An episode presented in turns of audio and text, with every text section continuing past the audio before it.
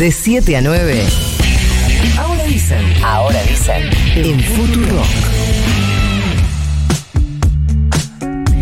Faltan 5 para las 8 y el sábado el ministro de Agricultura, el señor eh, Julián Domínguez, hizo aquellos anuncios de los que hablaba Nico, que el viernes el presidente había dicho mañana o en estos días vamos a hacer anuncios, que ya el martes había dicho el viernes vamos a empezar la guerra contra la inflación. Bueno, ¿qué se anunció, Delfi? Bueno, se anunció eh, algo que ya sabíamos que iba a pasar, que es el aumento de dos puntos en las retenciones a productos derivados de la soja, a la harina y aceite de soja, que así pasaron del 31 al 33%. Este diferencial ya había sido eliminado por Macri en 2018, que es algo que no se dice, y fue restituido por el gobierno de Alberto Fernández, que ahora lo vuelve a sacar.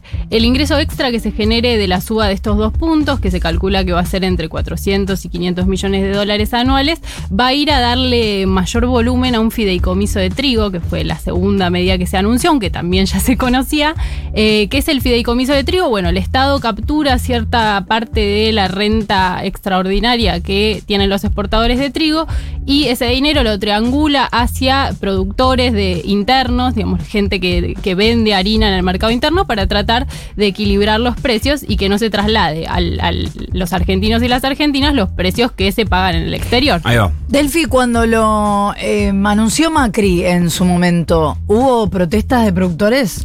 No, eh, y podríamos ir a revisar si hubo alguna, pero definitivamente no de esta magnitud. Faltan cuatro para las ocho y vamos a aprovechar para hablar de esto con Gustavo Idígoras, presidente de la Cámara Argentina de la Industria Aceitera. Gustavo, buenos días. Florencia Halfon lo saluda. ¿Cómo le va? Buen día, Florencia. ¿Cómo estás? Bien. Eh, escuché algunas declaraciones que hizo usted el fin de semana. Quería eh, saber si nos puede precisar por qué no están de acuerdo con esta medida. Bueno, primero la medida, como bien decían en la introducción, la conocemos hace varios días, en nuestro caso la conocemos desde el domingo a la tarde, eh, con el cierre de cuando nos avisaron el cierre del registro de exportación de harina y aceite, que son los dos productos más importantes de exportación de la, de la Argentina. Y a partir de ahí empezamos una serie de conversiones con el gabinete económico para mostrarles que en vez de subir impuestos al, al trabajo argentino, busquemos otras alternativas. Por ejemplo. Y, por ejemplo, entre el 15 de febrero y el 15 de marzo de este año, por la suba de los precios internacionales, eh, el gobierno tiene asegurado 1.330 millones de dólares más de, retención, ingresos de retenciones que lo que tenía previsto en el mes anterior. O abrir cupos de exportación de harín, de, perdón, de trigo y de maíz que implicarían 700 millones de dólares frescos no previstos tampoco para, para este año. Eh, es decir, que eh, a, mi entender había varias opciones para que el gobierno no subiera retenciones en productos procesados. ¿Por qué eh, cuando se anunció algo similar en el gobierno de Mauricio Macri no hubo protestas en torno a esto? Mira, es una buena pregunta porque escuchaba también a, tu colega sobre eso. Eh, fuimos los únicos que salimos a protestar. No solamente protestamos, sino que mantuvimos muchas reuniones con todo el equipo económico de Macri, con Macri mismo, porque estábamos absolutamente en contra de esa medida y de hecho hasta también la judicializamos y recientemente ganamos un juicio por eso. Eh, el problema fue que ahí el, gobierno consideraba que era mejor exportar poroto a China que exportar trabajo argentino a 60 mercados, como es el caso del aceite o la harina, o el biodiesel, que también se le subieron retenciones. Ese fue un debate más eh, de principios básicos. Acá el gobierno entiendo que comparte el objetivo. De hecho, el ministro Domínguez durante toda la semana me planteó que él no quería tomar esta medida, pero que no tenían otra opción. Sabían que esto iba a afectar a toda la cadena de producción y a la industria argentina. Por eso ellos hablan de la temporalidad eh, el gran problema en la Argentina es que la temporalidad de los impuestos muchas veces es, es, es, dudoso, ¿no? Eh, y así que por eso es que lo estamos cuestionando. ¿Qué tal, Gustavo? Nico Fiorentino te saluda. Eh, sabemos que estamos en un contexto muy particular, a nivel global y a nivel local, que hay en este momento precios extraordinarios en, la, en muchos commodities fundamentalmente los granos. En ese contexto, ¿por qué la propuesta es eh, adelantar, digamos, eh, la recaudación por parte del de, eh, Estado y no porque me parece que la, disputa termina siendo entre una propuesta de adelantar cuando lo que necesita el Estado, me parece, es aprovechar el contexto para recaudar más, no recaudar antes. ¿No te parece que es un buen momento para que un sector como es este eh, haga una colaboración en ese sentido? Bueno, somos el único sector que colaboramos. Hace desde, desde enero del 2021, no te olvides que ya hemos subsidiado el consumo de aceite para toda la población argentina en 22.500 millones de, pesos, el único sector que lo está haciendo.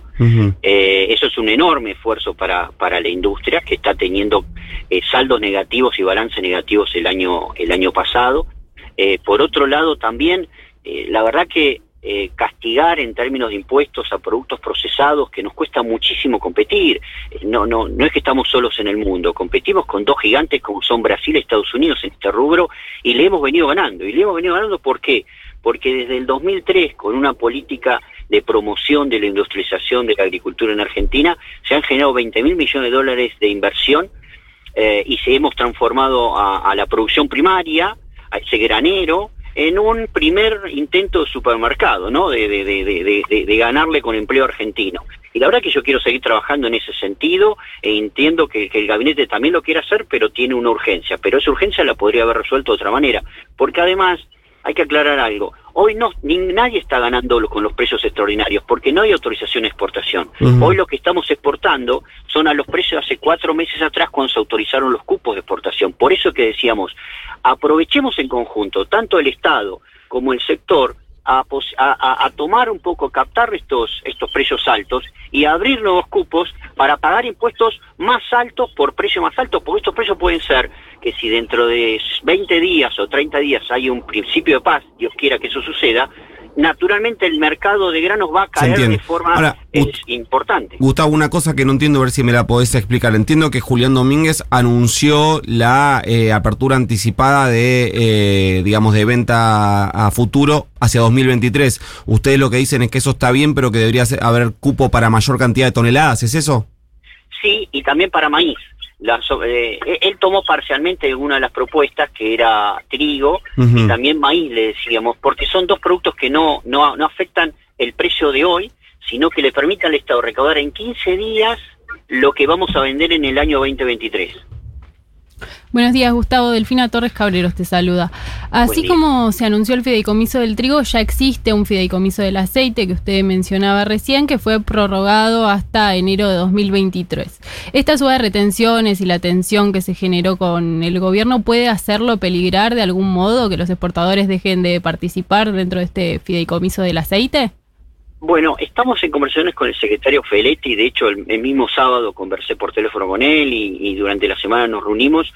No, eh, primero hay que eh, dar la garantía a todos los consumidores que eh, el abastecimiento va a estar asegurado siempre en materia de, aceites.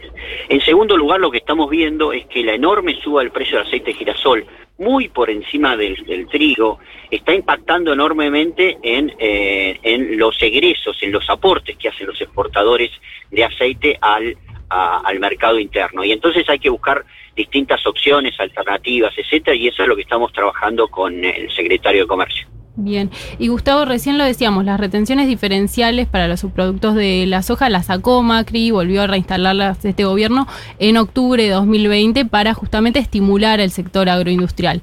En este año y medio casi que pasó desde entonces, ese recorte de las eh, retenciones se reflejó en una mejora concreta del sector, hubo crecimiento, hubo inversiones en el sector se reflejó, hay dos puertos nuevos y Argentina además, en términos de ingreso de divisa, el año pasado llegamos a, a un récord, ¿no? El Banco Central, recordemos que acá los dólares no quedan en las cuentas de los exportadores, a los cinco días van a la cuenta del Banco Central el 100% de los dólares y nos intercambian por pesos al tipo de cambio oficial, por supuesto, eh, y eso fue el año pasado, fue un récord de divisas.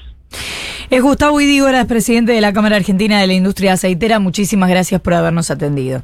Gracias ustedes, muy buen día. Igualmente, son las 8 de la mañana, 4 minutos.